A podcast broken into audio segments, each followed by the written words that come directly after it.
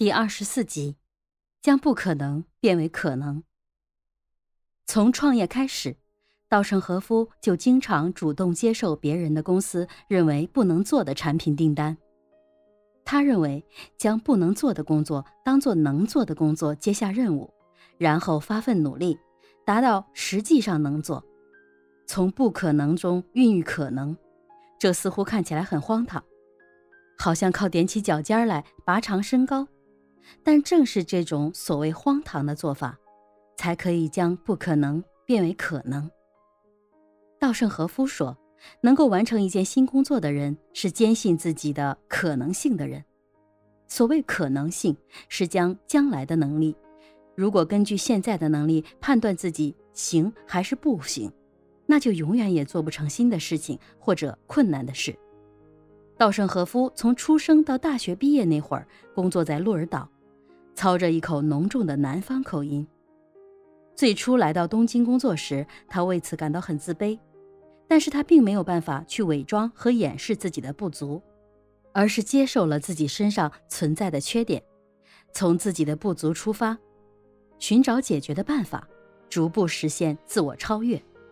成功并不是天资聪颖、才能卓越的专利，对于平凡的人来说，通过认清缺点，及时修正。也能达到自我超越、自我完善，也是完全可以获得成功的。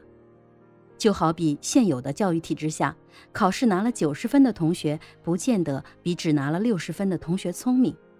之所以他能拿到九十分，是因为这个同学在学习过程中不断总结经验，弥补不足，力求改进。当然，这种学生都可以顺利毕业。但是两者之间的差距不仅仅在成绩的分值上，还在于独立的生活能力和工作能力上。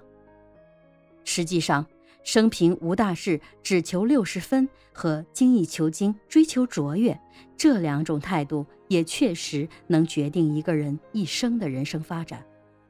成绩优异的学生通常不会把时间浪费在参加派对、吃喝玩乐上。他们克制自己享乐的欲望，专心于学习，不断的弥补自己的缺点和不足，坚信自己的可能性，致力于完善自我和超越自我。在衡量一个人的能力的时候，其实意志力也是很重要的考量因素。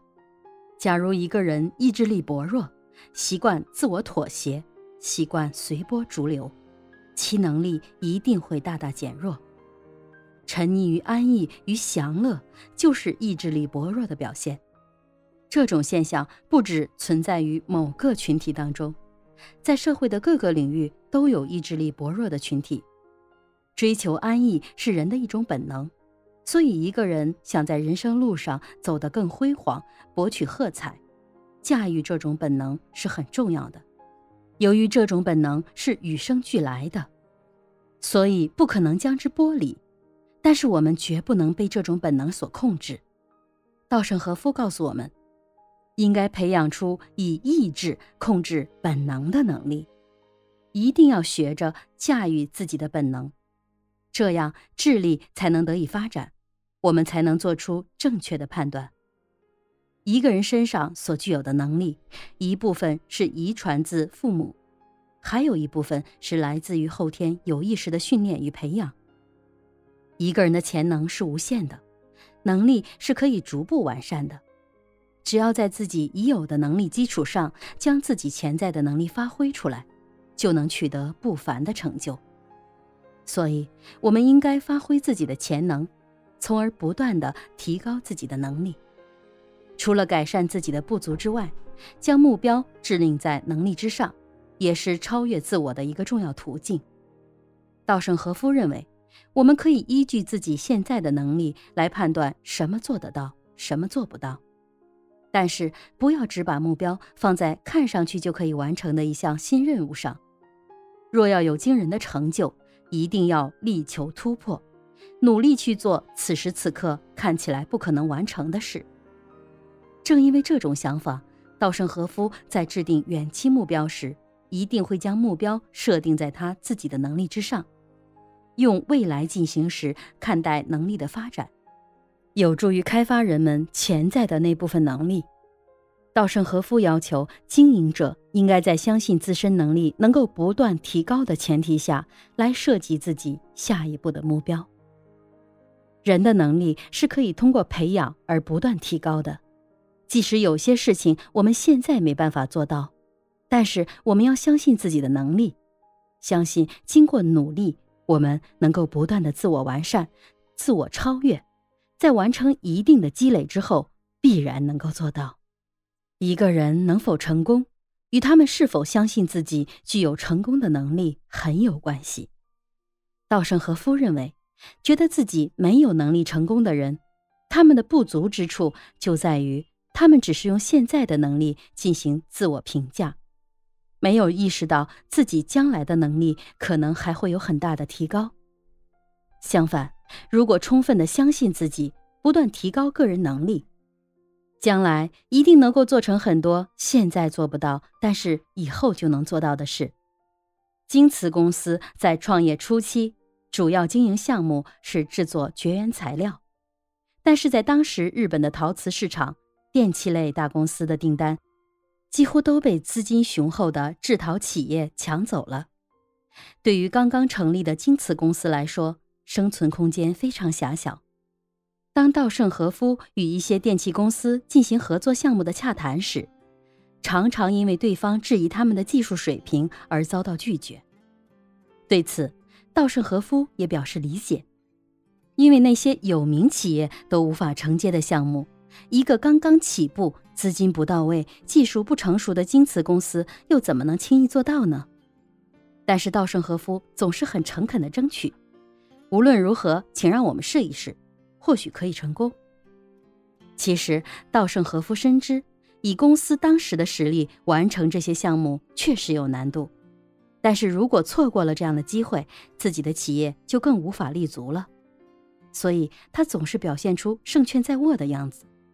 终于，他和一个谈判对象达成了必须要在三个月后交付样品的协议。为了增加技术人员的信心，稻盛和夫鼓励他们说：“是我下了保证才拿到的订单，现在开始努力，三个月内交货。这种产品虽然没有人生产过。”但按照目前的水平发展下去，一定可以做出来。大家开始试验吧。虽然稻盛和夫的一番话引起了员工的一片抱怨，但最终他还是说服了自己的员工，并在接下来的三个月里带领大家进行了反复的试验和多次的论证。对于当时的情况，稻盛和夫唯一能够相信的就是能力的未来进行时，因为他很清楚。以当时既有的能力是做不出高端的技术产品的，所以能力的未来进行时就成了唯一可以依靠的信念。确信能够成功是稻盛和夫取得成功的关键因素。他的经历告诉我们，绝对不要低估自己的能力，要看到自身的强大的潜力。对于看似难以达成的事情，也不要轻易放弃。在稻盛和夫的激励下，员工们和领导层共同努力，发挥出了前所未有的力量，最终实现了他们的目标。正视自身的不足，找出解决的方法加以完善，跳出自我能力的瓶颈，相信自己的可能性，将目标设定在自己的现有能力之上，努力发挥自己的潜能，并将目标实现。这样的过程就是走向成功的必然之路。